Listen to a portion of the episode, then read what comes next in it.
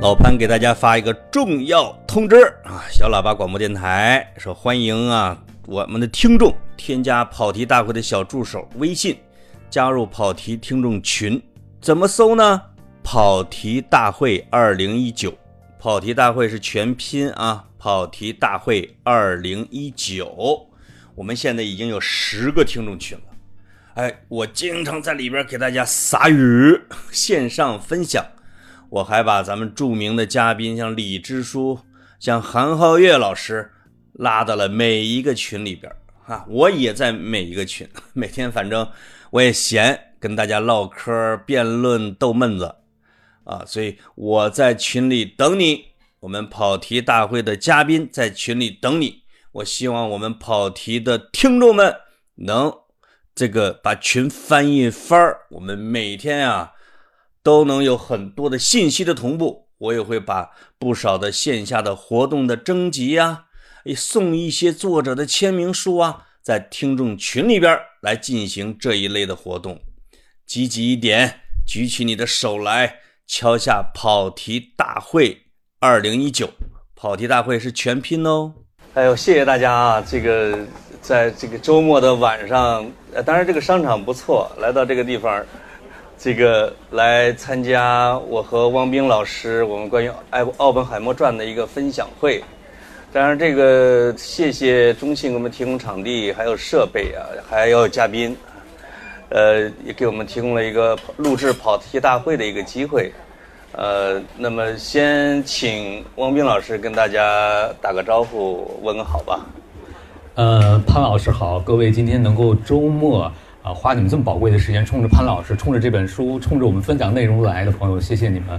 我是《奥本海默传》这本书的译者，然后翻译是我的业余爱好的一部分啊。但是这本书真的是打动了我，所以我花了近一年的时间，基本上就跟踩缝纫机一样，呃，没日没夜的翻了这本书。所以我今天来这儿是，我经常说是个社恐啊，真是因为真心想把这本书当中对各位。呃的人生，包括对我的人生有启发的部分，分享给大家，谢谢。对，刚才这个汪明老师挺高兴，一看现场，说这个上一场是马斯克，啊 说我们这一场的人气，奥本海默的人气也不次于马斯克。这个今天我们的现场的听众成分比较复杂啊，有有有有书店安排的，有有有跑题大会的，还有两杆老烟枪的。这个有就都派代表过来了，谢谢大家。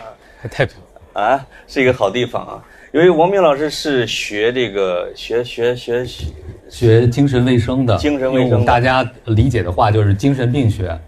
对，这个翻译奥本海默真是一个找对了，对吧？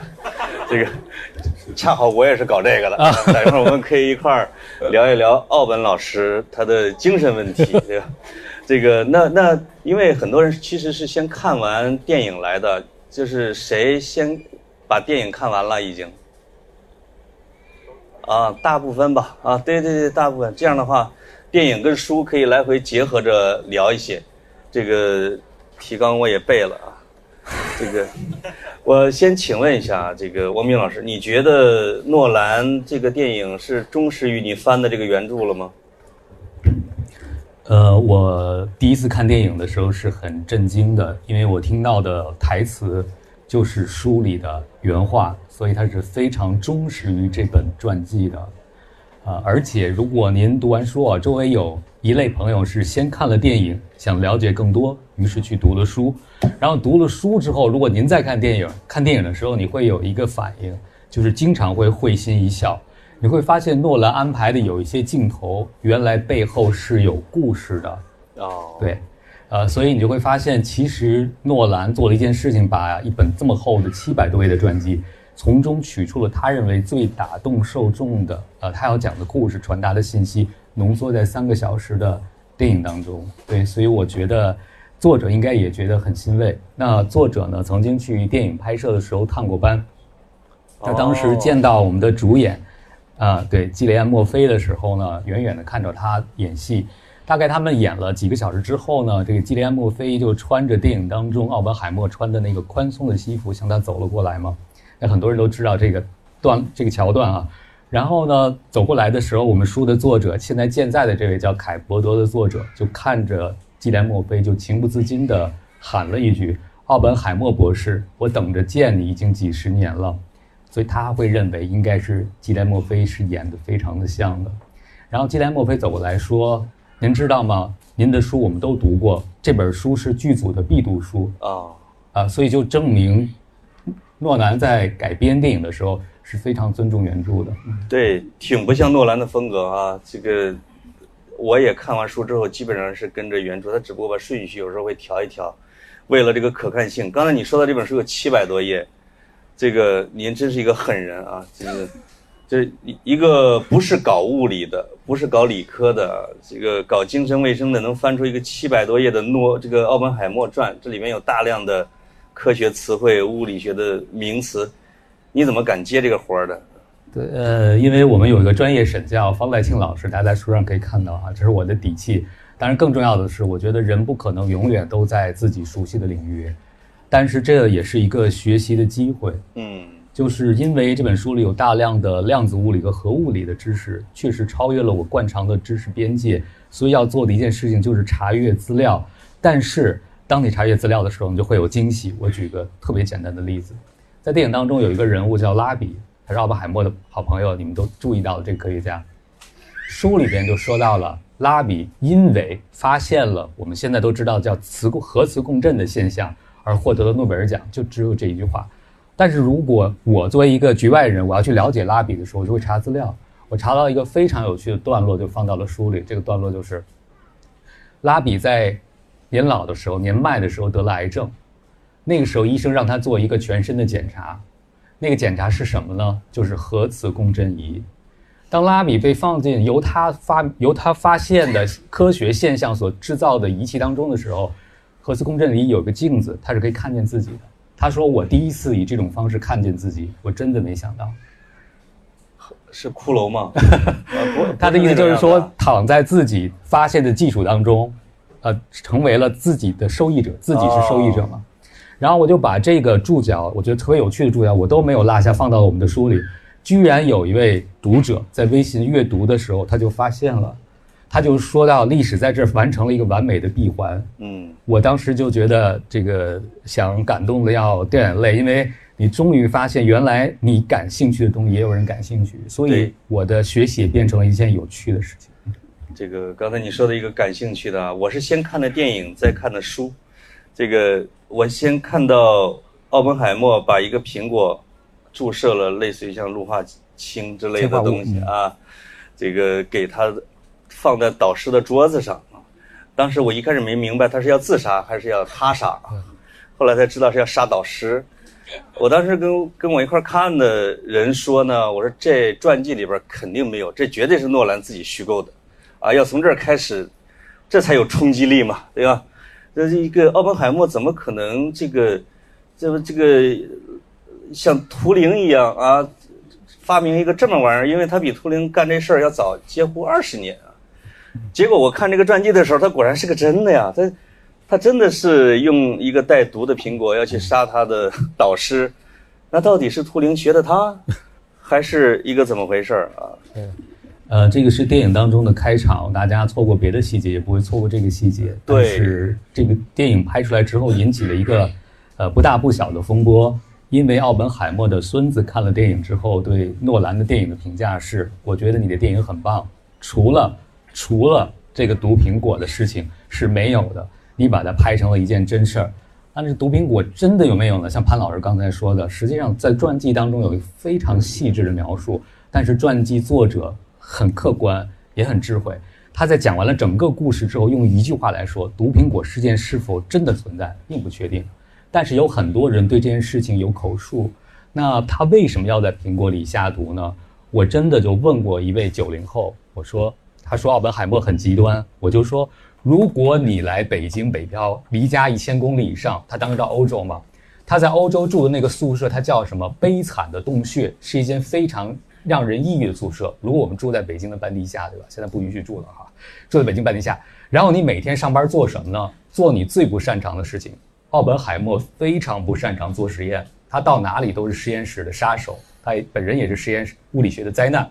他连电烙铁的两头都分不清楚，但是他偏偏到欧洲的第一站就是实验室实验物理学，而他的老师作为一个非常著名的实验物理学家，就给他布置了很多这种工作，觉得他应该经受这样的训练。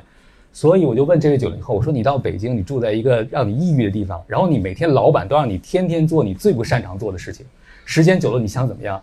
这位九零后女生说我想打他。我说对，所以你和奥本海默差不多，对吗？人同此心，所以其实毒苹果更多是象征了奥本海默到欧洲之后，他的人生价值感被动摇，出现了严重的自我怀疑之后，他对导师产生的一个巨大的敌意。呃，所以其实从这点说，我们可以看到奥本海默的一个人格，呃，有人形容他叫天鹅，是天鹅型的人格，一个让天鹅觉得自己不像天鹅的人，对他来讲就是他的敌人，因为他无法接受自己不够优秀、不够骄傲。失去了人群当中的优越感。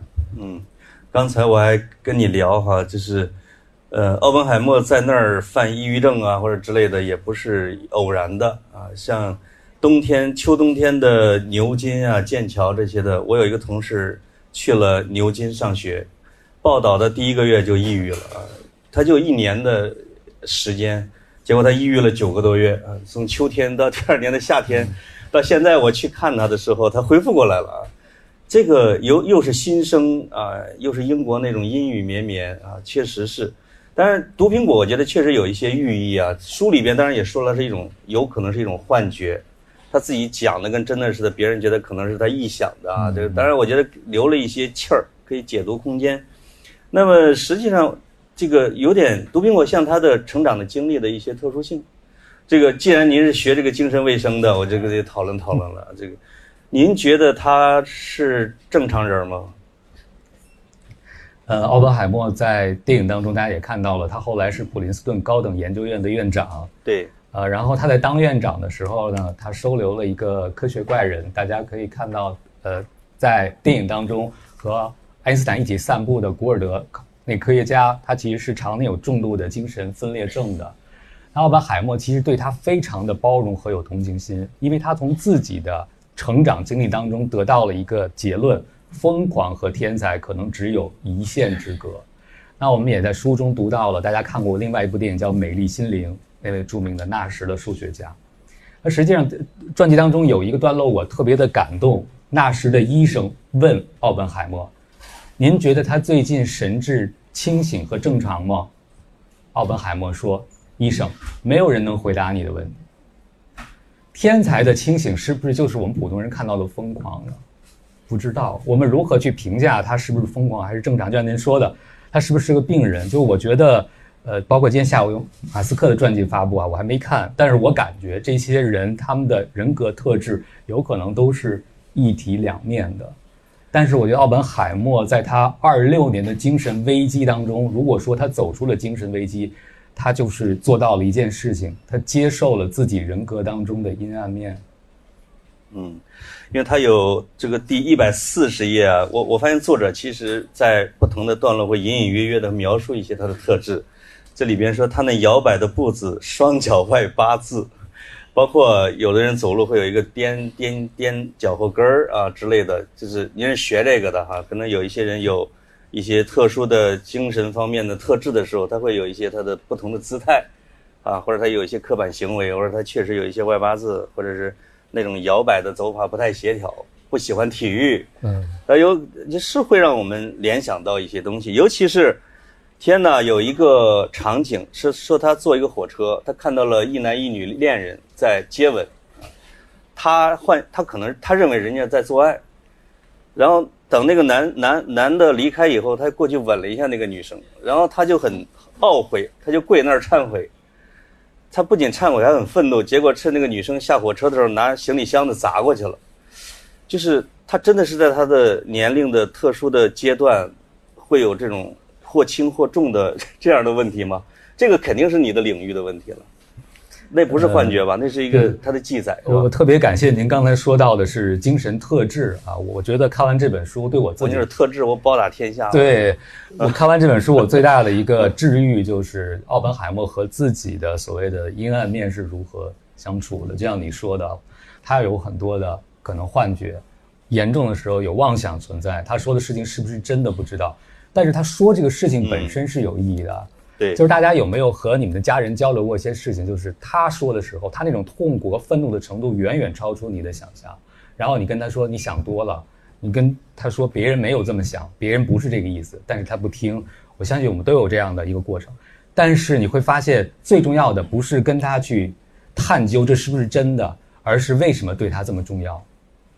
就是为什么我们海默要讲这个故事？这就是说明他内心很痛苦的。对，所以我就觉得在这个书当中，我发现奥本海默花了很长时间去接受自己和很多人是不一样的。他的青少年时期不一样，因为他妈妈对他是非常的保护的。他的妈妈在家里管家的时候就两个标准，一个叫优秀，一个叫坚毅。奥本海默出生后不久，他妈妈又怀孕了，怀孕之后生的那个孩子呢，夭折了。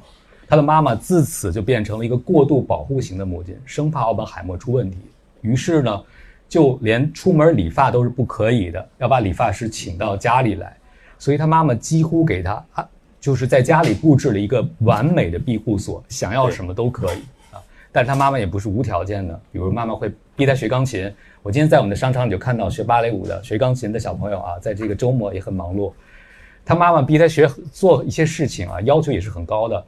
有一次呢，他生病了，他妈妈觉得是不是得小儿麻痹，就很担心，然后就问小奥本海默说：“你难受不难受啊？”他说：“难受。”你有多难受啊？他说：“我现在难受的就跟弹钢琴一样。”他妈妈听见以后就很心疼，就决定说：“那你就别弹钢琴了。”为什么讲到他的母亲呢？就是他的母亲在我呃读传记的感觉，就是我不知道你们见过没见过那样的妈妈，非常的高雅和端端庄。但是是一个安静的评判者。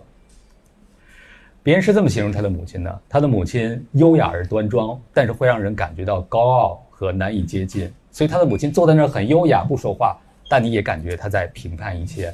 所以奥本海默和他母亲的关系是很纠结的。一方面，他依赖这个强势的妈妈给他的庇护所；另外一方面，他又对此感到不满。所以，当他妈妈在弥留之际的时候，他对他的老师兼朋友说：“我是世界上。”最孤独的人，当他妈妈真的去世之后，他的老师说：“你知道吗？你妈妈很爱你。”奥本海默说：“是的，但也许她太爱我了。”就是一个强势和强大的妈妈，终究还要留下这个孩子去面对自己的世界。所以，我觉得奥本海默很多的人格的不完善性，是因为他是在一个半真空的环境当中长大的。他的自信就源于一件事情，就是我是优秀的，我是漂亮的，我是聪明的。我是能干的，就像今天我看的练芭蕾舞的小姑娘，还有还有呃男小男生一样，就是他们只要舞姿够好，所有人都会鼓掌。我甚至可以在后来的政治迫害当中，可以成为一个受豁免的人，因为我足够优秀，声名足够大。嗯，其实我有点后悔跟你聊严格妈妈这个话题，聊多了我犯错误。这个书里面写的说，这个奥本海默的爸爸是一个特别随性的、外向的，经常会在。这个宴席上放声高歌啊，会让他的妈妈很尴尬。他妈妈是永远不笑啊，时刻注意会担心发生出什么问题的这样啊。当然，这确实是一个呃，这叫一张一弛的教育环境。那我们我们再往外走一点，我发现这个呃，精神分析可以慢慢来。这个有有有听众事先。托我问一个问题，说他这个奥本海默的中国朋友圈怎么样啊？这个其实是引的一个朋友圈的问题，就是我看这个书和看电影的时候，我经常会就因为咱也不懂物理，咱是听到哇，这又是一个波尔，这个波恩，我也不知道波尔和波恩什么区别，这又是海森堡，名字有区别啊，这有海森堡，这有薛定谔的啊，就是有俩问题，就是确实是这些天才闪耀在量量子力学的那一个那个阶段。薛定谔当然没有出现在他们早期，出现他们晚期。他的朋友圈有多强大啊？这这这第一个。第二个，如果他不是因为造原子弹这件事儿啊，这个曼哈顿计划，他是一个纯学者的话，那么他在物理学的这个殿堂里边，他应该坐在第几排的位置？这个我我觉得我第二个问题我可能没有发言权哈，但是你你肯定有，你是不是跟原著作者经常通信啊？你问过他吗？我倒是听方在庆老师，就是我们这本书的审教回答过您说的第二个问题。我先说第一个问题，我我专门准备了一个答案啊。哎呀，对，这我没跟你。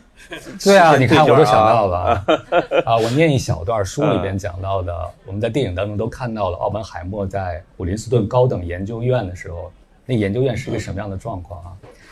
呃，这个研究院是这样的，有一个物理学家在日记当中写到了，一九四八年二月的日记啊，这个地方让人感觉到难以置信。波尔会走进我的办公室跟我聊天窗外能看到爱因斯坦和他的助手正走在回家的路上，跟我隔着两间办公室就是狄拉克，而奥本海默就在我的楼下。世界上再没有哪个地方能让科学天才们如此的汇聚一堂。哎呦，这是在普林斯顿啊！但是书里也说了，奥本海默第一次去普林斯顿的时候，他是怎么跟弟弟说的呢？这就是一个疯人院，这里边都是一些自说自话、孤芳自赏的科学家而已。对，他的一开始是这样的，后来他他转变了，他成为他们的管理者啊，身份改变了，所以可能态度也改变了。就是他的朋友圈，他正好赶上了量子力学的第二波高潮。对，但是他抓了一个尾巴。您问的这个问题就让我想到，就为什么他一定要去当核弹之父？对，有一个原因就是跟他同代的年轻人已经是量子力学的奠基者了，但他只是抓住了一个尾巴，但是他可以在一件事情上成为领头羊，就是把人类带入有核时代。我在想，这可能也是他野心的一部分，因为当他在欧洲读研究生的时候，跟他差不多大小的人，比如说狄拉克，比如说他周围那些科学家，已经是量子力学的。领头人了，但他已经没有机会去做这样一件事情。于是，他的骄傲和优越感可能在鼓动他去做另外一件事情，就至少我可以比你们厉害的是，我能造出源棒，对吧？比你们炸是吧？对对对。呃，在书在电影当中，我们看到奥本海默有篇文章发表了，说是黑洞的文章，对吧？实际上我们都知道，奥本海默当和他的同和他的学生一起计算出了黑洞可能是存在的。但他们没有管这个东西叫黑洞。最有趣的是，奥本海默和他的呃学生计算完之后发表的文章，他就去干别的去了。他觉得这件事情不值一提，也没有再继续深挖。嗯，对。但是有些人说，可能靠这一件事情，他就足以呃有可以获得诺贝尔奖的一个可能。但是方老师说，包括书里也说，奥本海默有一个特点，就是他生完孩子不喜欢养。对，呃，谁不是呢？这个，这个不光是比喻意义。我我对不起，我和您聊天就思维有点发散啊。就是电影当中，嗯，跑嘛，你接着跑。对对对，咱们就跑题就对了哈。电影当中，大家注意到了奥本海默把儿子托付给朋友的时候说：“啊，你能照顾他吗？我们都是自私的父母，对吧？”对。但是诺兰是把传记当中他的儿子和女儿放在一起，捏出了这样一个场景。实际上这件事情应该是发生在他的女儿身上，他和他的太太忙于自己的生活，没有时间照顾孩子，就把女儿托付给了他们的一个朋友。在女儿住在朋友家的时候，奥本海默有一次去看望自己的女儿的时候，他看到自己的朋友照顾女儿照顾得非常好，他就跟他的朋友说：“啊，我想给她一个幸福的家，给她爱，但是我做不到，所以你能收养她吗？”他不是要寄养孩子，他是希望他的朋友收养他的女儿，更更没良心哈。对，然后他的朋友就很震惊，然后说了一句：“像你们这样不常和孩子接触的父亲，可能不容易产生父爱，你们多点时间接触就好了。”但是奥本海默说：“不会的，我从来没有依恋过任何人。”嗯，对，这是他的一个内心的话，我从来没有依恋过任何人。当然后来呢，他的女儿又回到他们家了，父爱还是占了上风。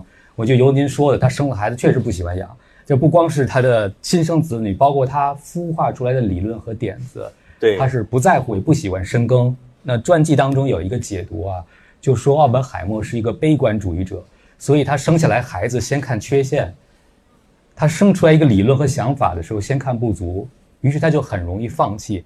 但是一个能够创造一个理论的人，一定开始有一件事情叫相信。嗯嗯，就是所有人不相信的时候，我一定是相信他的，对，所以才会深耕下去。所以奥本海默因为这种悲观主义，他是经常质疑的，可能跟他的发散的兴趣也有关系又喜欢英国文学，又又会德语、法语、西班牙语，还会梵文，这玩意儿都要耗时间的，对吧？又喜欢旅行，我看那些那个狄拉克他们就是天天埋头苦干的时候，他确实很优雅，他有一帮粉丝这些的。好像这个也注定啊，他搞纯理论物理研究可能做不到最优秀，但他要是搞一个大计划，把人攒起来搞一个事儿，还真有他能传承，因为他他天天协调人，对吧？或者跟人进行沟通啊这些的。那么还那另外一个问题就是中国的这些核物理学家或者是物理学家，哪些跟他有比较不错的交往？还有的是他的学生，是吧？传记当中其实说到的特别少，我觉得我的更多的信息是来自于传记之外，包括电影当中，实际上好像也没有呈现，是吧？嗯，呃，奥本海默曾经邀请过杨振宁去普林斯顿高等研究院，杨振宁大概在这待了十七年的时间，包括他提出了后来，包括得诺奖的时候，还有，呃，李政道啊，当然他们两个人后来闹掰了啊，因为排排座位的问题，然后据说啊，据可靠的消息说，奥本海默。曾经认为杨振宁是他见过最聪明的年轻人。如果他有一个儿子的话，他希望能像杨振宁一样。但是幸亏杨振宁不是他儿子，不然他也不会养的哈。因为你们读传记就会知道，其实奥本海默是无暇也无心做一个贴心的父亲的。嗯。然后他还曾经邀请杨振宁在他退休之后担任普林斯顿高等研究院的院长，但是他没有选择留在普林斯顿高等研究院啊，去了另外一个地方。当然，传记当中最打动我的，他和杨振宁的关系是什么呢？是他退休之后，那本来他想盖一个大宅子，但是电影当中的反派斯特劳斯也译作施特劳斯，不允许他在普林斯顿高等研究院盖房子，甚至反对他的人说，连让奥本海默留在普林斯顿都太近了，就想把他逐出普林斯顿。但是奥本海默很坚持啊，他还是。修了一个离原来住的叫奥登庄园不远的地方，修了一座大宅子。但可惜他没有住上就去世了。他去世之前呢，搬出来，因为退休要给新任的院长留那个房子。他退休住哪儿呢？退休以后就住在了杨振宁以前住的房子里，一个小房子，而且很久都没有人收拾了。他的院子也小了很多，然后房子也小了很多，看上去很凄惨。然后他们隔壁住了一个科学家夫妇。科学家夫妇的孩子说：“奥本海默以前在普林斯顿高等研究院就像国王一般的存在，但如今他像一个孤魂野鬼一样，在狭小的后院里转圈儿，白发苍苍，就是一种很凄凉的感觉。一个国王失去了自己的领地，被逐出了他最有光环的地方。”没错，刚才你说，呃，这个我提的哈，中国的核物理学家之类的，是因为我们有一个跑题的一个听众啊，他是核，他爸爸是一个核物理学家。也不知道这这这一段时间，可能是因为这个电影的上映啊和这个书的出版啊，就是他们也在搞聚会。我就发现已经成了一个节日。他说他要陪着他爸跟他的核物理学家同事们老同事聚会，平均年龄都八十多岁的啊，来讲他们往年的突然出现、突然消失，像于敏的那个功勋那个里面的于敏的故事一样的啊，这样的这这个离我们还是确实比较近的。不过你刚才提到他女儿，这个。我们很多人都知道他女儿是最后是自杀的啊，他是因为心理问题还是因为精神问题？就是他的女儿是一个很早熟的孩子，在六七岁的时候，就是家里边最不需要担心的人就是他们这个小姑娘叫托尼。这个小姑娘呢很早熟，很懂事儿。他的太太我们都电影当中看到了啊，书里翻译成基地，在这个电影当中好像是凯蒂是吧？奥本海默的太太呢？很不喜欢自己的儿子叫彼得，为什么不喜欢？因为在他们俩相遇、相爱之后没多久，基蒂就怀孕了，奥本海默的太太就怀孕了。可是奥本海默的太太和他好在一起的时候，我们电影当中也看到了，他还在一段婚姻当中。在那段婚姻当中，奥本海默的太太基蒂已经觉得不能靠婚姻解决自己的问题了，因为他和奥本海默结婚之前已经有了三段婚姻了。她觉得我要作为一个女性，我要自己掌握自己的人生，不寄托在嫁给一个什么样的人。那个时候，她选择了恢复学业，去学植物学，也拿到了奖学金。她想成为一个植物学的教授，但是偏偏她怀孕了。嗯，啊，这个时候也因为嫁给了奥本海默，她的职业生涯就此就不是暂停的问题。后来他们去了原子弹小镇，对她无事可做。这个时候，奥本海默喜欢内心强大的、有独立主见的女性。可是，一个真正内心强大又有独立思想的女性，甘于成为全职太太吗？其实是不甘的。于是，我们电影当中看到的酗酒是什么呢？奥本海默为什么纵容他的太太酗酒？在传记当中有一句话，我觉得说的很深刻。嗯，他知道他痛苦的来源，但是他没有办法，于是那就接受他喝酒这件事情。实际上，奥本海默的太太，嗯，不管大家怎么看，我读传记的一个感受就是，奥本海默想，奥本海默得到的一切，他的太太也想得到。奥本海默跟别人亲口说的，他的太太嫉妒他。无论他被人骂还是被人捧，他的太太都很生气。为什么？因为被人骂也是被什么？被关注啊。对。而他的太太在原子弹小镇洛萨拉莫斯的时候，就像一个被关起来的母老虎。到了普林斯顿高等研究院的时候，依然没有解决。为什么呢？因为当奥本海默到了普林斯顿高等研究院做院长的时候，他就成了院长太太。院长太太是有外交工作的。啊，要迎来送往，要去承担宴请等等，他非常抗拒这种女主人的一个角色，所以无论在原子弹制造时期那个荒凉的原子弹小镇，还是后来的高等研究院，其实基地一直没有机会去做他真正想做的事情。所以你你说过一个词啊，说奥本海默是极具破坏性的。我 我记得忘了什么场合说的啊？是我说的吗？啊，我因为看资料啊，就是可能是性格呀或者什么之类的。另外一个野心这个词也会出现，好像他们两口子都具有这种哦特点，对吧？那这样的话养孩子确实这孩子受不了啊。谢谢您，我刚才又跑题了，我已经开始说他太太，您问是他女儿为什么自杀这个事儿啊？对，对不起。哦哦，是吗？对对，我拽了吗？对，好。那奥本海默的太太不喜欢他的儿子，因为他觉得他的儿子来的太早了，影响他们夫妻之间的二人世界，也断送了他的职业生涯。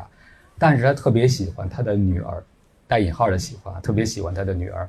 他觉得他对他的女儿只有欣赏和爱，但是对他的儿子经常都是言语上的攻击，不耐烦，他们的冲突很多。他的女儿本来说受到母亲这样的关爱，应该成长得很好，对吧？但是奥本海默的太太也是一位既强势又强大的妈妈，她处处让自己的女儿觉得我不如妈妈好。在她到青春期之前，她是奥本海默太太的跟班比如说奥本海默太太要抽烟，就让她去拿烟，她就像她的侍女一样，永远跟着她旁边。但是她的母亲没有培养她足够多的自信，反而让她在一个这么强势的母亲的关系当中，觉得自己是。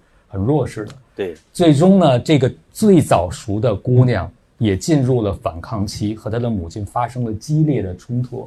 就我想起那句话：“早熟的人可能是晚熟的，哈，因为不是真熟了。”哦。然后后来她和她的妈妈发生了激烈的冲突之后呢，呃，那已经到了他长大之后，他们就已经奥本海默的事业进入了下行周期了。对。然后后来他为什么自杀呢？一个是他经历了两次不幸的婚姻。第二呢，是他在联合国找到了一份工作，是三语翻译。他的女儿和奥本海默一样，非常有语言天赋，但是这份工作涉及机密，所以联邦调查局说我要看你能不能有资格获得安全许可。于是就把他爸爸一九五四年受迫害的那些事情全部都要重新审查了一遍，结果是拒绝发安全许可给他。对，所以他就失去了这一份他比较热爱的工作，所以他的亲密关系不顺。包括他没有工作，后来他就对人生就很绝望了。对他后来还接受过长期的心理治疗和辅导。他说，通过心理治疗是我知道了一件事情：我为什么对我的父母有很多不满，因为他们从来都没把我当大人，从来都把我当小孩子，就是没有真正的可能给予成人的那种尊重吧。然后他自杀，一九七七年一月份的时候自杀。他把自己的财产都留给了他住的那个小岛上的人。他们家后来在圣约翰岛上度假。呃，然后有一个人说了一句话，我觉得也让我深受触动。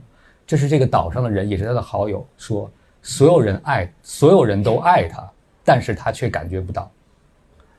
啊，也许是环境，也许是先天的，是吧？也许对吧？他没有，他没有被这样对待过啊。哎，我让我们说点高兴的啊，造原子弹吧，就是这个 造原子弹这个事情，就是有有两个我没太明白，但我一直想知道的，我正好借机会想，就是说他的团队跟这个呃叫海森堡的团队是吧 PK 的时候，海森堡是故意算错了吗？或者说他故意走错了路吗？或者说他是真心真意的为希特勒那边服务的吗？那如果那边真的先研发出来怎么办呢？对呃，书里边也对这个历史的悬案进行了分析啊。作者给出的观点就是，海森堡有可能是拖延了原子弹的研发。他虽然参与是有意拖延的，但是他是有意在拖延。当然，这个历史可能已经扑朔迷离了。但是这里边有一个嗯比较有意思的就是，在书里边，大家如果看过，电影当中也说过。爱因斯坦就劝他说：“你爱上了一个不爱你的女人，你爱了一个不爱你的国家，你转身走就可以了啊！”但是奥本海默说了一句什么？你还记得吧？但是偏偏我就该死，我就爱着这个国家。那书的传记当中也是持一个观点：海森堡不喜欢纳粹，对，但是他爱德国。哦，就是很矛盾的是，他不喜欢政府，但他喜欢国家，所以他决定留下来去研制核武器。但是他自己为自己的。呃，辩解是说，我其实是拖延了这个的进展，让他没法再继续快速的研制出。就是他先占住那个坑，你别人就不要来干这个活了，对吧？对。但是我跟奥本海默，我们兄弟俩要有一个默契啊，但这个也不一定是事实啊。对应该他们呃后来没有就这个事儿达成过默契。对。他们俩应该是竞争关系，因为在传记里写过一句话，就是奥本海默很早就见过海森堡。他们彼此尊重，但是这种尊重又有所保留。对，这因为最优秀的人之间的那种啊张力会有的。就另外一个问题，就是在电影里面也有涉及啊，专辑里面也有涉及，是谁帮助了苏联？哦，这个真的，我觉得我看了好多资料，以前就是说，因为我喜欢看间谍类的哈，因为又是喜欢看越狱的，喜欢看间谍的。对，就是想做什么？呃，这 我想越狱是吧？啊，想越狱，不是你学精神卫生的，这太可怕了。就是，呃，有一个科学家，我看的那个间谍故事，他自愿的、无偿的把他这一类的原子资料给了苏联，意思就是说，我们科学家既然掌握了这个东西，我要保持世界的平衡啊，他才有什么什么这这些哲学上的。事实上是这样的吗？对，事实上，书里面讲到了两个向苏联传递信息的科学家，一个叫福克斯，一个叫霍尔。我先说霍尔，电影当当中好像没有演。这个霍尔这个年轻的科学家，真的就是纯自愿的，在他公休的时候走进了苏联大使馆，要主动的提供核武器的信息啊。他是真的觉得只有这样才能让核武器不至于变成一个霸权。他觉得只有苏联也知道核武器这件事情，这个世界才能平衡。嗯，是他基于他自己的一个个人判断。还有您说的那个，应该是呃，在传记当中，福克斯这科学家呢，他最终泄密的结果就导致苏联第一个爆炸的原子弹核弹，就和美国在长崎投下的胖子几乎从内到外都是非常像的。这个福克斯呢，是从呃英国去的美国，当时有一批在英国研究合金合金管计划，就是英国核弹计划的科学家。到了美国参与了研制过程，然后这个福克斯呢也会觉得，呃，他把这个消息传递给了苏联，他会觉得这对他来讲是件有意义的事情。嗯，看来这个这里边海那个海呃奥斯呃奥本海默有一个演讲，我还给他画下来了。他说，战争结束的时候，全世界都应该知道这种武器。如果那个时候它仍然是军事机密，那将是最糟糕的结果。如果发生这种情况，几乎可以肯定下一场战争将是核战争。看来他们这个科学家的群体啊，对刚对这件事情的认知，跟你说的那位给情报的科学家，大家是一致的，就是不太相信美国，对吧？但是奥本海默在有人跟他说，这也是电影当中反复强调，也是书里的一个核心的啊事件——西瓦利埃事件。就当他的一个朋友跟他说，我们有渠道可以把科学家的信息传递给苏联的时候，奥本海默说这是叛国。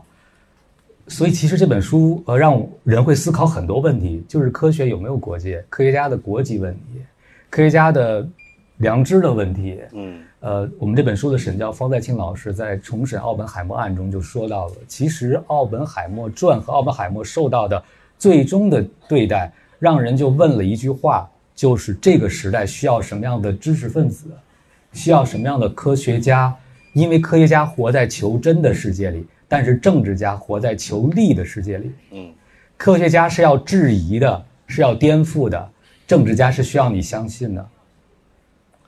是，那个我读这本书的时候，我给他还起了几个阶段哈，比如前边有个毒苹果阶段，后边这中间他最辉煌的时候叫普罗米修斯嘛，就别人也这么喊他。再往后的又两个人名是冠给他的，一个叫浮士德啊，一个叫伽利略。这个刚才说到了这个呃原原子弹呐，他的什么这当然声誉最隆的时候。关于浮士德的这个阶段，说跟魔鬼做交易，这是一个这是一个什么样的一个意象？你觉得？嗯，这个一九五四年，奥本海默在听证会上被政治迫害之后呢，迫害他的斯特劳斯就把他们的听证会的记录印成了单行本。奥本海默这个人真的是很奇特，他他自己花重金买了好多听证会的单行本，为什么呢？传记里告诉我们。他觉得这有史料价值，他觉得他的案件值得别人研究，我们也足以看他是如何看待自己所经历的政治迫害的。他觉得自己是一个有历史意义的人物啊。然后呢，德国有一位精神病学家，也是个剧作家，就根据听证会的笔录写了一部戏剧，就讲奥本海默的。哦，奥本海默看完之后大怒，想要起诉这个演出的剧团，为什么呢？因为在这个戏剧的结尾。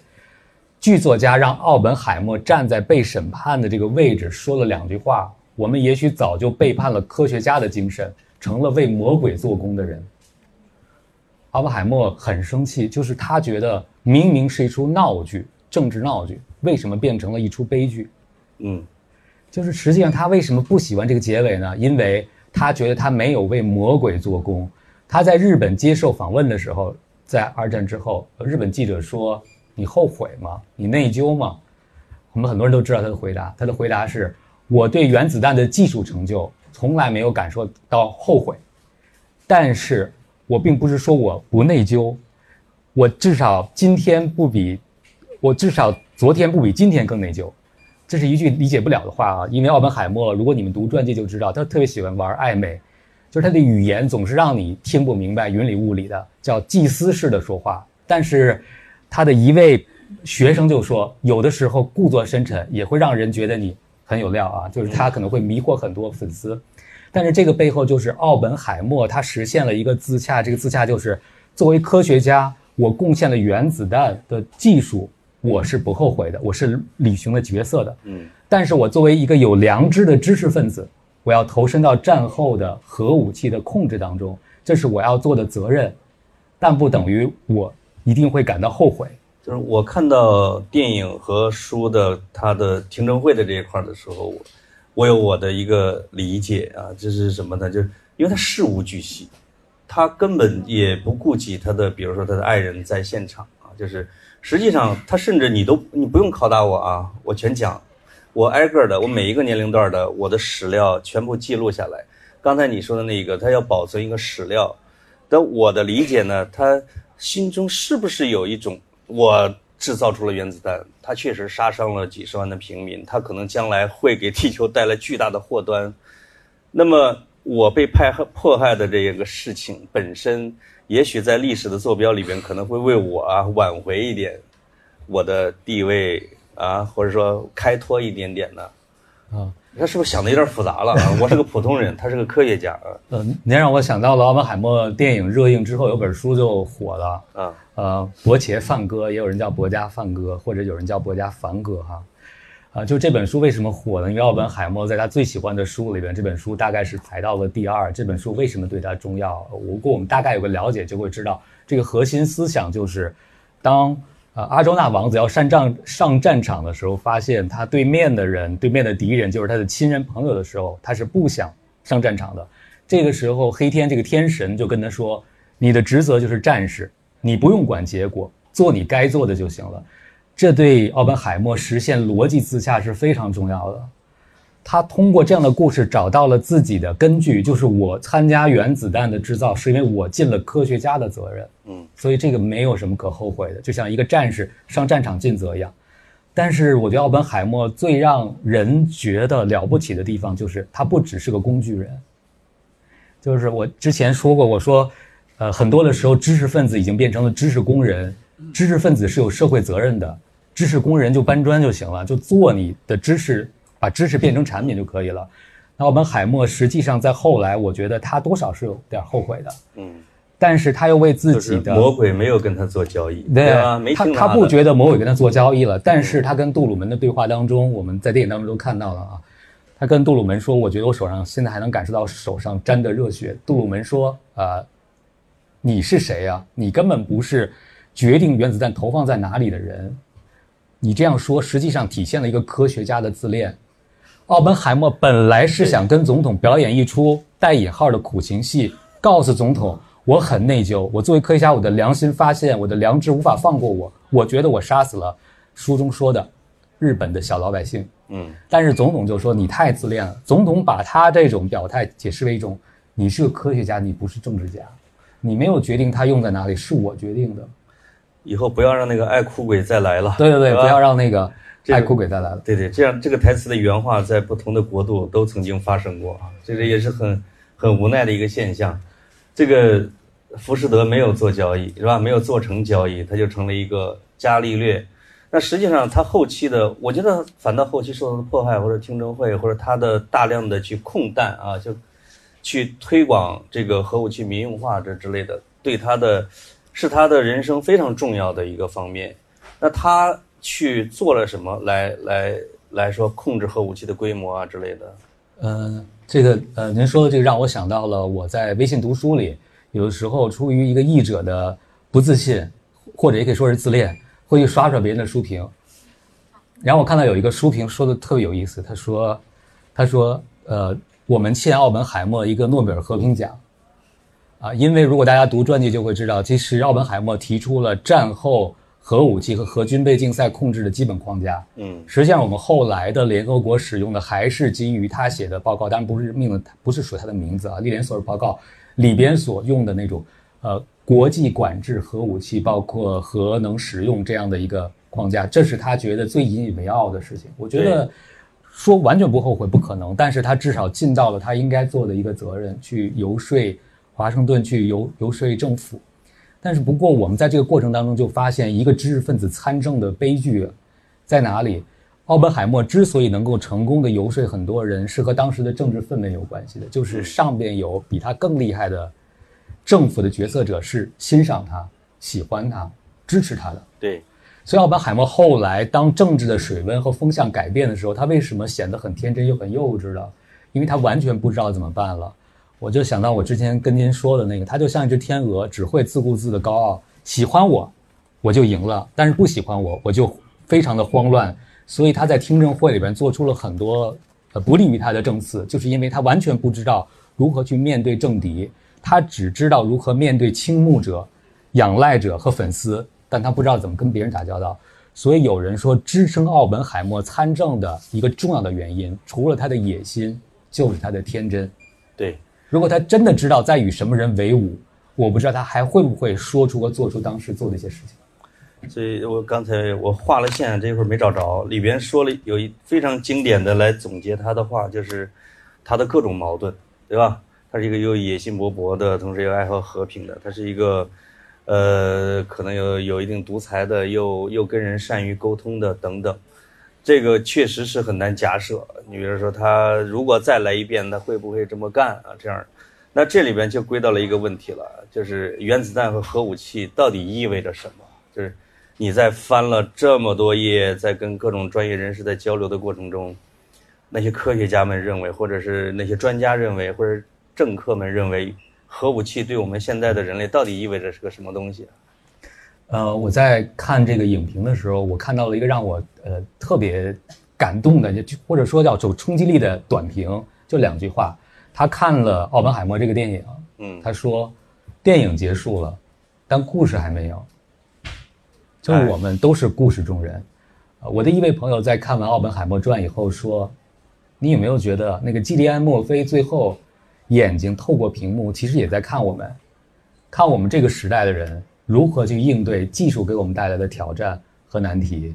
奥本海默他把我们带进了有核的时代。我记得电影当中有两句台词说的特别好：“我们不是发明了一种武器，我们是打开了一个新世界的大门。”对，从此人就和以前不一样了，战争和以前也就不一样了。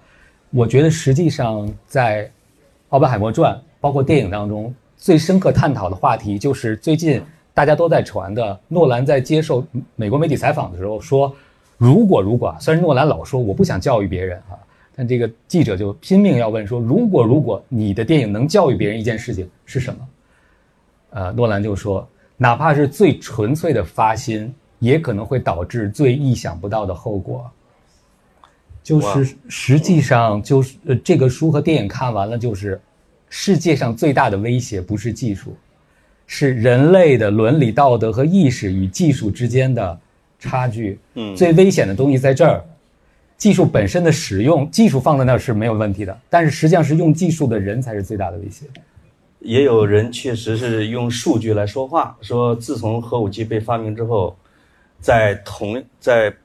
比如说五十年为单位的里边啊，人类因为战争少死了多少人，这个好像也是一个事实啊。这种恐怖的平衡会迎来一种微妙的这个和平的时期。那么就是通过他造原子弹啊，就是我我慢慢的也明白了一件事，其实从人类开始厮杀以来，不只是原子弹，有可能比如说青铜器、铁器、马镫、剑是吧，或者是那种枪。那个年代的你发明一个马镫的人，他就是一个顶级科学家，他就是那个年代的奥本海默。实际上是他们带带来的工具的革新、技术的进步，来提升了烈度，对吧？把规模给提升了，或者把战争规模或者把进步也给加快了。这不是奥本海默一个人的事儿，只不过原子弹比他们厉害在，他棒一下，地球可能就没了。所以说，人类的未来怎么样？就是作为一个。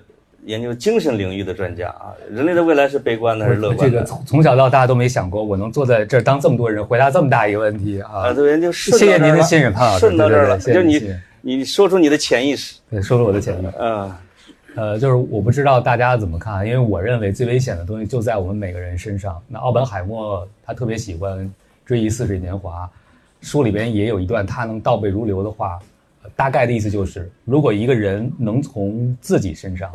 也能从别人身上看到，对自己所造成痛苦的无动于衷。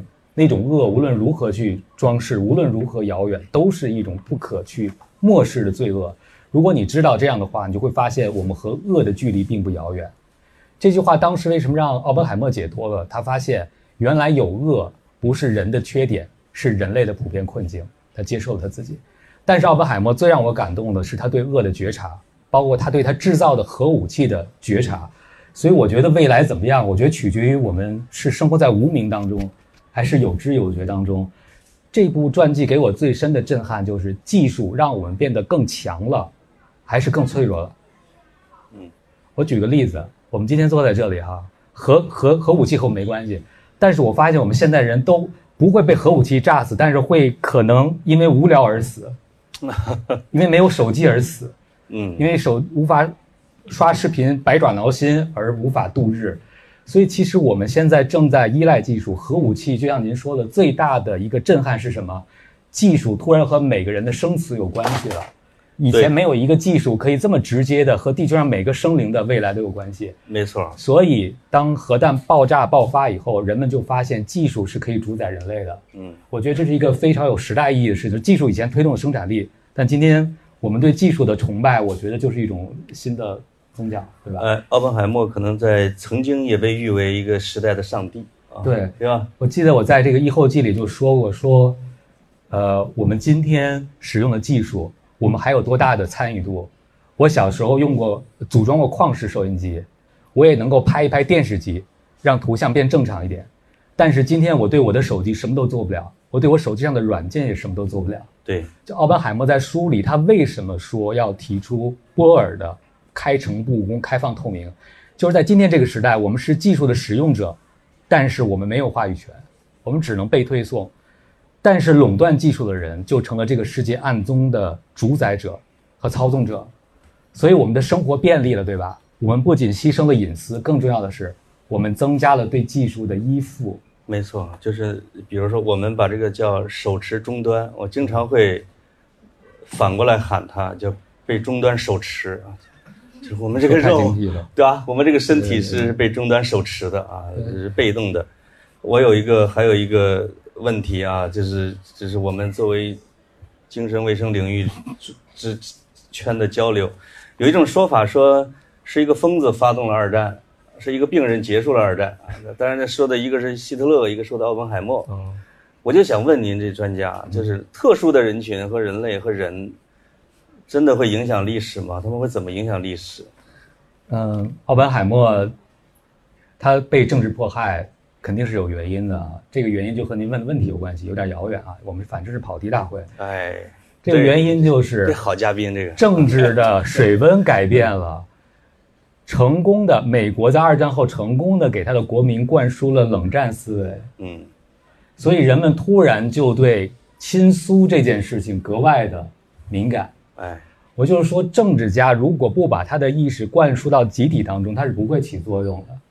所以我不觉得是一个人、两个人的原因，而是有土壤种子才能够成长。这个土壤是什么？是恐惧。嗯我们对别人的恐惧就是战争的理由啊，也是我们攻击对方的理由。但是这是有生物学原因的，比如说我们对外族人会有天然的戒备心，为什么？他们会带来未知的病原体，是我们的身体里没有抗体的。所以从生物性来讲，我们对外族人就会有戒备。但是我觉得我们人类最厉害的就是我们可以觉察自己的行为。所以实际上，全社会性的歇斯底里的原因是什么？就所有人都不再对自己有觉察，所有人都不直接把自己的大脑交给别人去装软件的时候，这个世界就是我们可能最害怕出现的样子。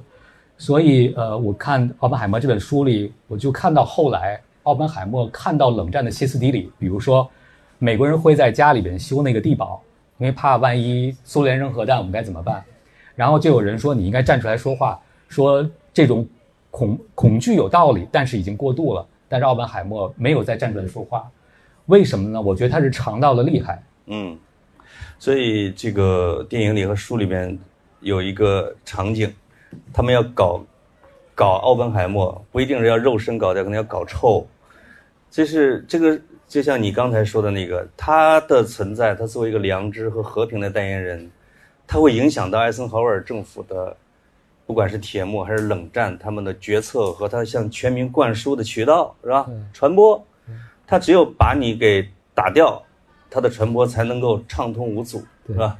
您说这个让我想到了书里边分析了一个完美的闭环，就是美国政府先散布对苏联的恐惧，当人民对苏联足够恐惧的时候，人民的呼声就成了决策者的理由，最后迫害奥本海默就是人民的决定了，因为人民觉得这样亲苏的掌握我们机密的人是极端危险的，所以你会发现政治家最终选择了艾森豪威尔选择了在奥本海默和机密之间竖一道墙的时候，他已经完成了这个闭环。嗯他是为了顺应民意，所以你发现一个想法的种植到最终变成了，他成了人民的代言人来对奥本海默进行惩罚。嗯，就是我还有一个连带的好奇的问题，就是他的麦卡锡主义啊，或者叫麦卡锡运动啊，或者审查运动，呃，搞死了多少知识分子这个数目我还真不知道，反正哦搞死了很多人。更重要的是，很多人啊？失去了职务，比如说奥本海默的弟弟弗兰克·奥本海默。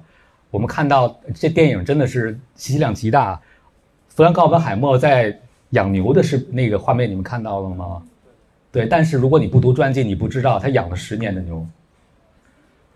在十年期间，他们就在一个偏远的小牧场上。然后传记当中有一个细节，就是他们养牛，牛下小牛犊的时候，正好赶上了冬季。他的太太呢，就会在屋里拿着望远镜看，只要母牛产子之后，就要迅速奔出去，防止这个小牛在露天冻就死。是就是那个野心勃勃的太太吗？没有没有，弗兰克·奥本海默，奥 本海默的哦，弟弟，弟弟，对，弗兰呃奥本海默的弟弟。然后呢，联邦调查局还会去他的牧场的周边的邻居，问他们最近的情况，就是说你们发现这家人有什么异常的动静没有？其实问他们的动静是次要的，重要的是告诉他们所有的邻居，这是一个亲共分子，啊，这曾经是共产党员。嗯所以其实他们是想斩尽杀绝，按照传记当中所说到的。所以他有十年的时间，一个正要升起的科学家被逐出了他的职业。就像我想，我们今天如果我们被搞搞到去去做一些你根本就不擅长也不适合做的事情，离开你的职业生涯十年，你会怎么想？钓鱼、但钓鱼啊，对对还有踢球 是吧？啊，对，踢球。啊，踢球累了再钓鱼。嗯。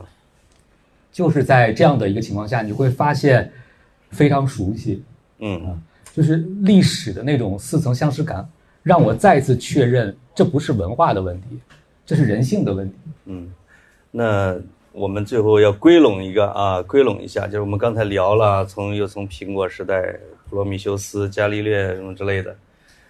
那作为我觉得他中文的译者，你跟他，你跟奥本海默也共生了很长时间啊，这翻了多少年这个书得？呃，没有多少年，是不是我说少了就对不起您的期待了？六七百页，你三个月翻完的，呃那谷歌前后一年的时间，对，这么强悍，狠人。这个我就是想问一下，不是我怕我回答完了，大家会觉得这质量有问题，一年就干完了，这个活儿太糙了。嗯 一天两页儿也不多啊，呃对吧？那么奥本海默，你比如说在你统观和之之后，他是一个什么样的一个人啊？就是说，你你你对他的个人感觉，包括你比如他的亲情关系，他也知道他的科学成就，他的背后的殉道者、殉道者的这样的一个形象。那么在你的心中，他是一个什么样的一个人呢？呃，我就来做做广告啊，我们可以进入广告时段了吗。绝对的啊啊，就是为什么我鼓励大家读书啊？因为奥本海默这个电影实际上是掐头去尾，他呃二六年以前，二十二岁之前的零到二十二岁是没有的，五四年以后被迫害之后，他如何面对人生的下半场也是没有的，但在书里才有。所以我觉得诺兰的电影非常棒，但是有一个问题，就你还没有认识人，故事就开始了。嗯而且噼里啪啦的就扑面而来。所以我周围很多人在读完书以后，就解释了他们对电影当中的很多的困惑。所以如果您也想了解奥本海默的话，我觉得读书很好。我举个例子，比如说我和奥本海默，就像您说的，在传记的世界当中，可能已经交往很久了。但是我突然发现基里安·墨菲演的活灵活现。如果大家有一位相识了很久的老朋友被一个演员演的活灵活现，你肯定会叫好，但是你更希望所有人见见你的朋友究竟是个什么样的人。这就是我呃希望大家能够从传记当中得到的奥本海默是个什么样的人，是需要我们每个人去发现的。但是我必须要回答您的问题啊，我先说，呃，奥本海默的弟弟说的一句话。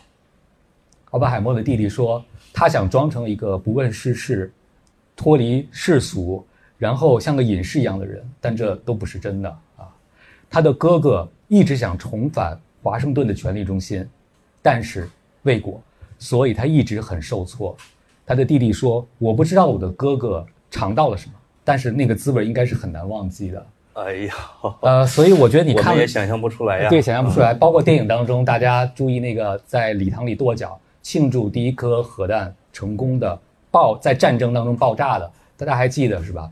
诺兰在那个场景当中加入了他的一个编剧，就是让奥本海默一边接受大家的欢呼，一边脑补被轰炸现场受到核爆炸影响的那些受伤者和受害者。但实际上，在奥本海默的传记当中不是这样的。当奥本海默走进了充满欢呼声的礼堂的时候，他站到讲台上，像胜利者一样，还挥了挥手，像得到了一个金指环一样。然后，传记作者说，那不是一个科学家应该有的样子。但是，我们是凡人，他也是个凡人。其实，奥本海默和核弹的关系有点像，大家看《魔戒》嘛，和魔戒的关系。掌握魔戒的人确实很有能力，但也被魔戒所诱惑。那他的电影当中的重要的女友琼塔特洛克，在后来在电影当中有段对白，不知道大家记得不记得？就是说你已经选择了，你选择了一个对你最重要的东西吧。就是奥本海默实际上啊，纵观他所有的人际关系，我觉得他把自己最想追求的东西放在了所有事情的第一位。你也可以说他是一个只为自己的人啊。他间接的为了别人，因为别人成全了他的一个梦想。我不是说他自私，因为在书里，基里奥本海默的太太，在圣约翰岛上跟另外一个逃出前苏联的男高音歌唱家的太太说：“我们都嫁给了不同一般的人，所以这也是不同一般的责任。就是你，当奥本海默是这样一个不同一般的人承载了使命的时候，或者是命运的棋子的时候，他肯定也要支付代价。但是，可惜的是，支付代价的不只有他一个人，他周围的很多人都在支付代价。是，我也要推荐这个王冰老师的这本书啊，因为我认为这本传记比电影要客观。就是我看电影的时候，我在对照传记的时候，会发现诺兰拍奥本海默把人拍的要偏好一点。这有点像我看诺兰的《敦刻尔克》那个电影的感觉是一样。诺兰老师现在已经成了排名第一的、水平最高的主旋律导演，把形象真是拍得非常好啊，这效果极佳。但是呢，通过我们俩刚才一个小时来聊的很多是电影里边没有呈现的事情，而在传记里边有写。啊，这个呢，就是整个这一个小时的内容有点像，就是说奥本海默背后 是吧的故事。奥本海默的黑料，呃，真的是他的，我们偏重找他的黑料，但他整个相对来说，这个是比较立体客观的。我是希望大家看完电影之后，再去书里边再寻找这一类东西。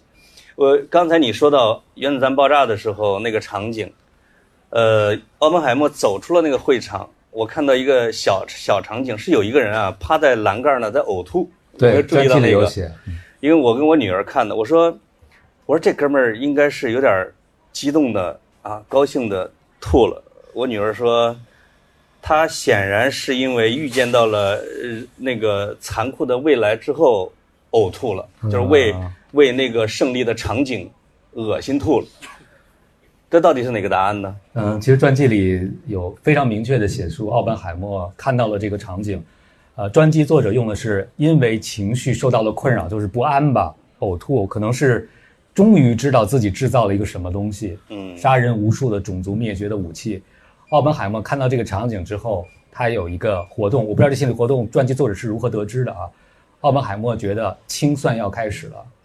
嗯，就是对他们的清算要开始了。哦，就是在最狂欢的时候，对，所以他就是个特别清醒的人，也可能是他眼里看到的那个人的形象。对。啊，好，那个我们俩对聊基本上到这儿，那么我们现在进入我们现场的听众的交流的时间啊，这个时间也正好，呃，有谁想发表见解的，或者来提出问题的，来问王冰老师的，呃，都可以，有谁？哎呀，老烟枪的先来啊！这是个踢前锋的。给提问的观众们都送一张我们的特制书。好，谢谢。哎，二位老师好。好，谢谢。谢谢，给我一张，谢谢啊。我去。想请教的是一个呃科学跟这个社会进步的一个问题，因为我看完这个，就今天我所有对奥本海默的理解都是基于电影。啊，两个书还没看到。赶紧买书啊。啊，OK。对，然后看完这个电影之后，我总是会。去想着跟自己以前看过的这种讲科学家的电影做类比，对吧？图灵也好啊，霍金也好，你都会这样比。但最后比来比去，我发现其实不是电影跟这个奥奥本海默的这个电影真相，是布莱希特他写那个《伽利略传》。这个呃，刚才这个潘老师也讲到了这个伽利略这个人物呃，布莱希希特他写那个《伽利略传》，我觉得跟奥本海默非常像。为什么像呢？首先这两个人。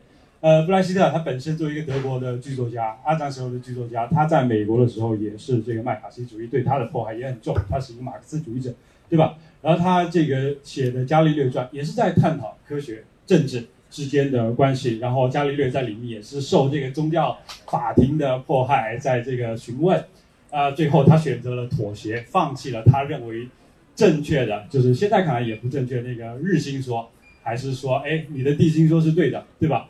但是呢，就是这个剧作，他到晚年的时候，伽利略面对自己的学生，他说自己很后悔一件事情，就是当初我没有坚持真理。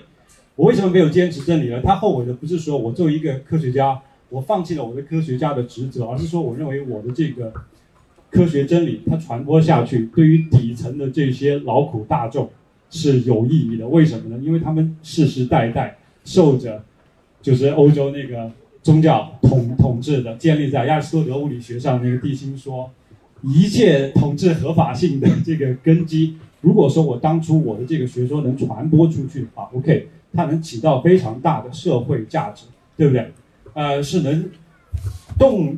你是来证明中国球迷有文化的，是吧？我不是这个意思，因为我确实看这个电影的时候想到的就是这个，我觉得这个是非常突出的。中国足球的特点就是老带球不射，你赶紧，就是要表达的。刚才这个汪斌呃汪斌老老师也说到了，就是我们今天科技跟我们人类生活的我们生活的一个关系，我们离不开这个科技，我们好像被奴役的这样的一个感觉。但是我每次想到。布莱希特这个剧本的时候，我会觉得，真正的科学，无论是科学真理也好，科学的呃这个精神也好，它其实应该会给我们人类去改变自己的处境，对吧？你改变你的社会现实，起到一个正向的作用。那所以我的问题就是说，二位老师怎么来看？就是说，科学今天它如何去发挥它的这你下来，你价值？我不懂，你来吧 呃，我觉得您的问题特别有意义，我只能从我个人的角度，您坐，您坐，呃谈点自己的看法。我想先问大家一个问题，就是技术来一个咖啡。技术是通过什么被人感知到的？就是技术是通过什么被感知到的？技术是通过应用，对，应用是通过什么被感知的？通过使用，对吧？使用是通过什么被感知的？是通过你的信号输入，对吗？就是今天我们对技术的依赖是想干什么？是想通过技术来产生更多更棒的刺激，让大脑感到愉悦，这是把所有东西抽象的结果，或者叫更幸福，对吧？所有的技术都是服务于我们的感知系统，让你感觉到这个世界有空调更可控，让你的大脑更满意、更满足。所以我想说的是，这本书给我最深的一个印象就是，贪婪不只有政治家，嗯每一个人的肉身都是贪婪的。比如说，如果我们现在给大家一个选择，不不能选择带什么，不能选择身份，但是只能选择去哪个时代，大部分人宁可选择这个可能你还不太满意，但是有空调，可以随便洗澡的时代，因为我们的肉身需要安顿，对吧？我看到这个书当中，技术实际上是服务于人的肉身的，还有我们的精神世界。所以，奥本海默一个非常有趣的人格特质就是泡利，物理学家泡利就说，他把心理学当专业，把物理学当副业。为什么？我不知道他为什么，但是他非常感兴趣。我想有一个原因就是操纵物理世界是为了操纵心理世界。我不知道同意吗？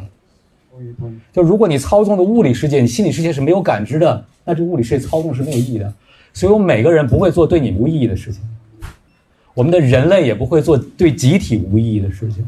所以上是集体的心理意义推动了技术的进步，就是你觉得什么是有价值的，什么是重要的，什么是可能带来更好的结果的。但是偏偏人类这个最大的缺陷就在于我们的预测能力奇差无比。比如说你在北京买了房，你觉得你想你有了房就很幸福，对吧？住进房里第一个想谁收拾、谁打扫、怎么装修、房贷怎么办，对吧？就是你会发现我们的老话就有什么操什么心，但人类对未来贪求的欲望不指向拥有之后，只指向拥有那一刻。核弹也是只指向制造，但没有指向后面的连锁反应。没关系，我们流行一句话，把问题留给后人，后人比我们智慧，对吗？但是恕我直言啊，我觉得全世界现在面临一个问题，就是是不是未来的人比我们更智慧？我们留下这个摊子，他们收拾得了吗？就是追求技术，技术现在和资本绑在一起了，这两件事都有一个核心叫贪，带引号就是增长。资本是追求增长的，而如今资本和技术已经紧密结合在一起了，所以它只有增长。但是当增长这个神话不能持续的时候，你会发现我们现在有很多人选择了躺平，对吧？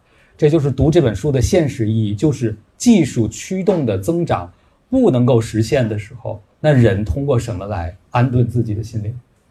如果以前对奥本海默来讲，他有一个期待，我可以成为原子弹之父，就满足了。但没想到原子弹之父的王冠很沉重，他遭受了政治迫害。如果人是在这样一个贪求的循环当中不断转圈，那技术的更多的、更好的发展会不会带来更大的贪求？我们还受得了没有空调的夏天吗？我们还受得了没有手没有手机的下午吗？就无所事事，受得了吗？对，就是我觉得，呃，很多的时候，在我读人类技术发展和演进的时候，就在想，就是我们究竟去哪里，我们要什么？这是一个有良知的科学家和一个科学工人的区别。有良知的人是要为时代、为社会负责的，而一个工人只要造就行，没事，老板计件工资，我多造一个，我就多赚一点。但是事实呢，我又说到我对呃我们如今的一些观察，比如说短视频，那资本发现你对信息是贪求的，人类是吃信息成瘾的，为什么呢？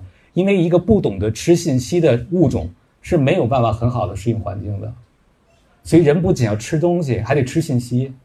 但我我们就发现了，你吃信息这个成瘾性，就跟吃那个甜食、美食高油高盐是一样的，这是你不可避免的。资本利用了人性，对吧？但是利用人性的结果是什么呢？我看到国外有一个好像耶鲁的心理学家就说，为什么我们越来越容易不开心？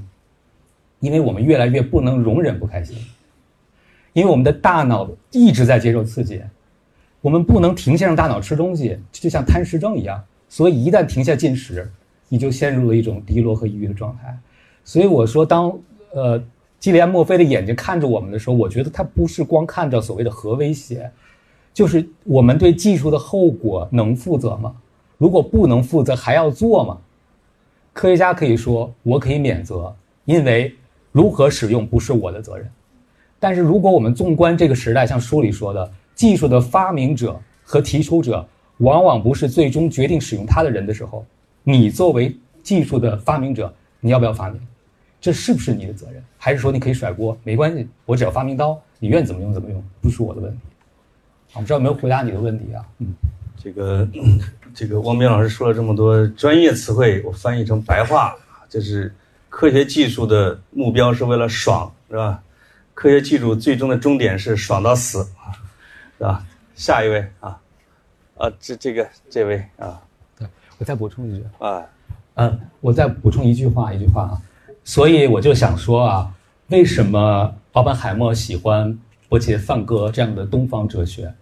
东方哲学有一点，不管它是不是能被西方科学验证，他知道你可以现在就让自己爽。用您的话，不用等技术的发展。嗯，就是人类的发展究竟是什么？我记得有一位经济学家说过，当高速增长不再可以持续的时候，还可以追求另外一种增长，叫智慧和心灵的增长。其实东方人早就发现了，所以不会再要出轮回，对吧？不会在这个转圈的世界当中不断的转圈，而要看透这个世界，这样你才能得到真正的自在和满足。我我刚才在汪老师的分享中，好像您说到一句，我就感觉到，呃，就是奥本海默他治愈了自己，或者说那个不让自己很难过的一个点，就是他接受了自己性格中那个特别阴暗的不好的那个方面，仿佛这个自我接受是不是？精神病学的这个 治病治好的一个方式，我我会好奇一个问题啊，为什么说这个天才和疯子只有一线之隔？就是比方说像奥本海默这样的人，还有很多的这这个类型的人啊，他们可能有很多就不正常的和一般人不一样的东西，不一样的地方，但是他们却很奇特的成就了一个特别伟大的一个成就，就是非常奇特。嗯，但是如果一般人有这些。精神病症状的问题，或者什么想的这些问题的话，他为什么就变成了一个普通人的精神内耗或者一个抑郁？为什么这些人可以成为天才？我我特别好奇。好问题啊！您是对命运发问是吧？我觉得让我替命运回答一下，开玩笑。嗯，就是您说到了奥本海默对自己的一个接纳啊。我的一个朋友在看完《乔布斯传》以后说，我看《乔布斯传》生出了很多优越感和满足感，我比他脾气好太多了。我对我对人那个就是非常的有同理心，但是您想过没有啊？同理心，比如就举这个例子，我以前学医的，以前说医生要把患者当家人当亲人，你们能想象一个医生进了八个人的病房，各个病人在呻吟在喊叫，都是你的亲人，你知道你进去什么感觉吗？所以同理心太强了，可能会出问题。我举个例子，做大事的很多人，我相信马斯克同理心一定很差。除了他是阿斯伯格的人格特质以外，奥本海默同理心其实也不强啊。他们叫什么同理心？同理心有两种，一种叫认知同理，一种叫情感或者情绪同理。情绪同理就是我能感受到你的痛苦，你的痛苦我也感受到，所以我很难受。认知同理是什么？你现在很痛苦，而且我还知道我能做什么让你更痛苦。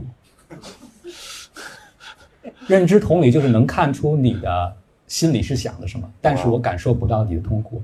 操纵他人的人通常有高度的认知同理，所以你会发现领导不近人情是一件很自然的事情，因为他是要做事的，他没法对人同理，他对人同理就不会委屈你了，不委屈你这事儿怎么做呢？我我举这个例子就是告诉你，很多特质是一体两面的，但是最大最大的是什么？就是接纳您说的，对吧？就是不去跟自己改变不了的东西做斗争，转而去做些你能做的改变。如果马斯克就觉得自己同理心非常差，我就想成为一个同理心的达人，那他就干不了别的了。我觉得很多人的生命就用错了地方，比如奥本海默之前是实验物理学，他什么都做不到，做不好。后来他去做了理论物理学，他就成就了他自己，发挥了优势。所以我觉得我们不管是不是普通人。每人的生命除了黑还有白。那我觉得有些人就是精神洁癖，跟黑做斗争，是吧？其实想逆天改命嘛。但其实最终发现，你只能接收黑，但是去寻找扩大你生命中的白。所以真正成功的人，他们不怎么改变自己，他们有比改变自己更重要的事儿。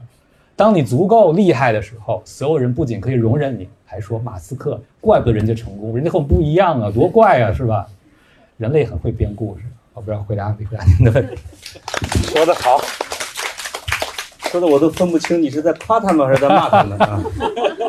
下一位，呃，最远处站的那个，先等一下啊，对对对对，你下一位啊。呃，老师您好，就是您是翻译这书的，是的，你刚来吗？没关系，没关系，我就问不啊是？然后就是刚才就是一直站着听您讲嘛，啊讲，因为您是这个精神卫生，卫生学，对对然后所以就听到了很多有关这方面的这个学术名词啊呃，包括其实在这个精神或者说健康领域，包括什么啊我已经成功跑题了，谢谢您继续，您继续。就是您刚才说这个什么跟那个异族人接触会产生新的病毒这样的东西，呃，嗯，就是呃，当然我说这个其实没有用啊，因为我想问的问题是，因为我们经常会是给一个东西下定义嘛，说，呃，你有说这句话吗？我没有说，没事没事，先说完了。啊历史当场被拒就是绝。历史给下一个定义叫做炒房，经济叫做加息减息，然后政治叫做广场。但是您刚才也说了嘛，您接触这个书也是有四年时间。对，一年时间翻译这本书。对，所以想问的问题是就是是，如果说让您给这个科学家这个类群下一个定义的话，您会给他用用怎么样一个词语科学家这个人群吗？对这个群啊体，啊尤其是这些高级的这些高级的这些。高级物种啊，这些，因为我还是想就是获得一些比较简明的信息。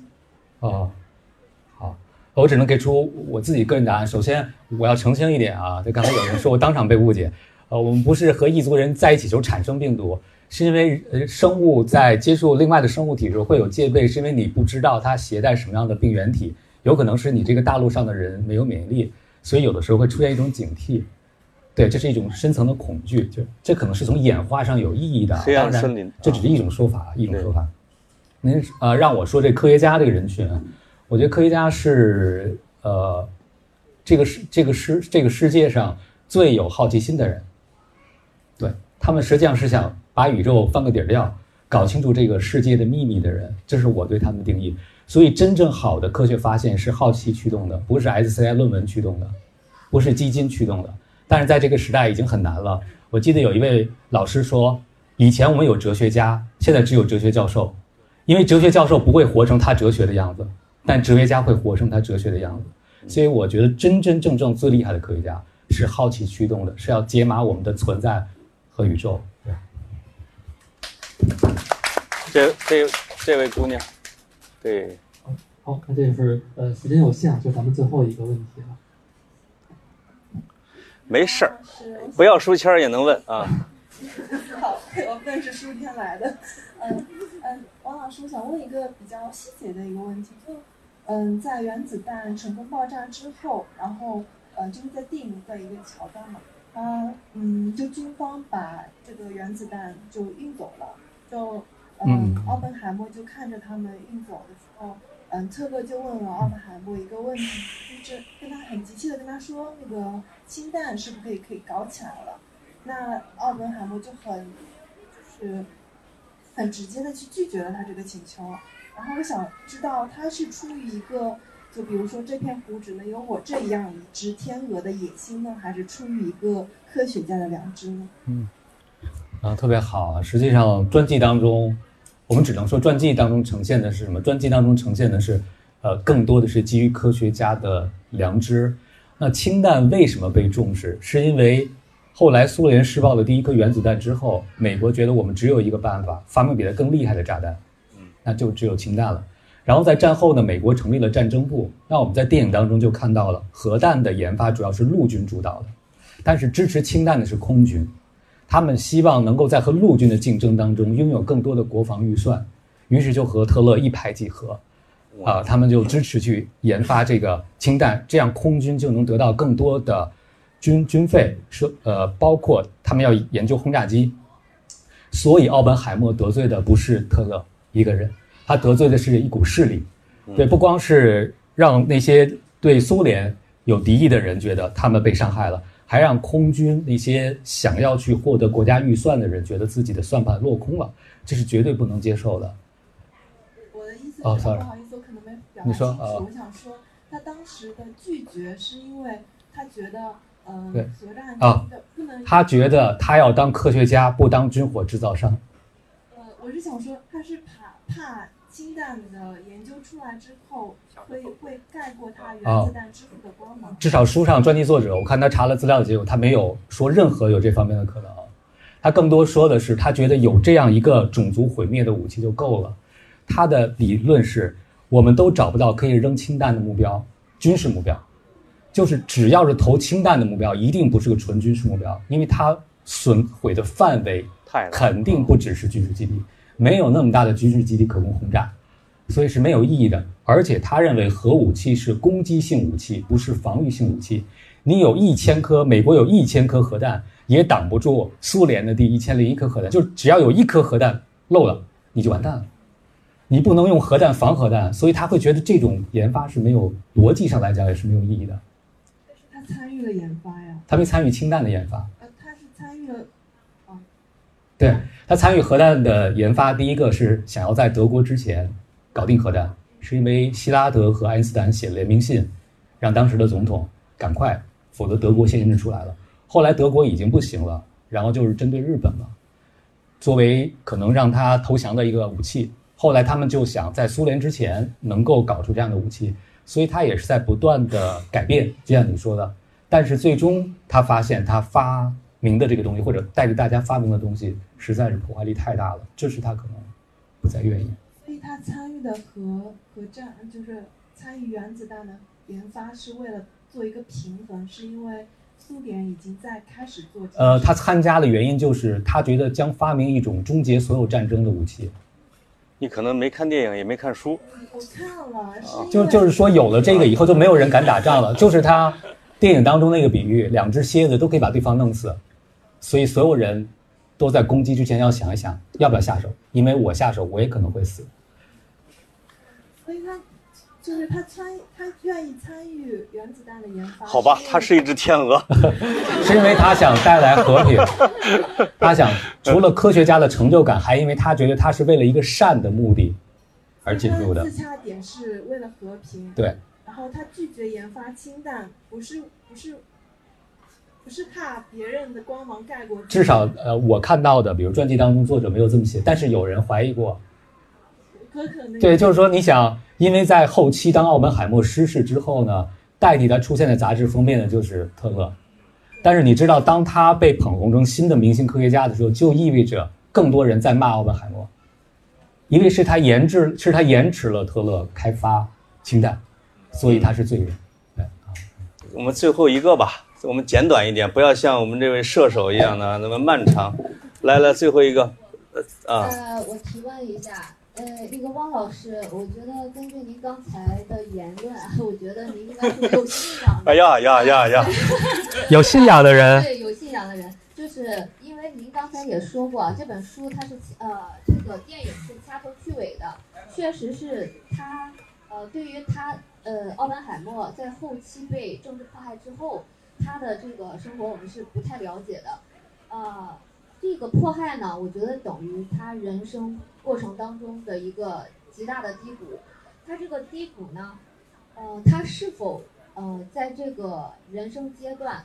他有明白上帝给他的这个指点，他有涅槃重生，还是说他沉沦于被世界遗忘的这个困局里面？啊，希望您给解读一下。啊，呃，奥本海默是一个有信仰，但是没有明确信仰对象的人，啊，他应该是信奉一种无组织、无规则的宗教。奥本海默在传记当中说，一个人信什么，他就是什么，所以我相信他一定是信一些什么的。他信什么呢？他信的东西可能在他内心世界里我们不能完全窥见啊，但是书里会说到一些他相信的东西，比如说在原子弹爆炸的现场，他很焦虑，书里面有写到，他又念了一段呃印度经典典籍当中的诗，可能是《伯杰梵歌》里忘了，呃最后两句是啊，无论在什么样的情况下，护佑一个人的就是他平日所行之善。嗯，所以嗯对，所以我就觉得说我已经回答完了是吗？哦，谢谢，自己都不知道回答了，谢谢。好，谢谢问题提的这么好的我们现场的听众观众们啊，这个该签名的签名是吧？签名售书环节，该合影的合影。好，谢谢大家，谢谢。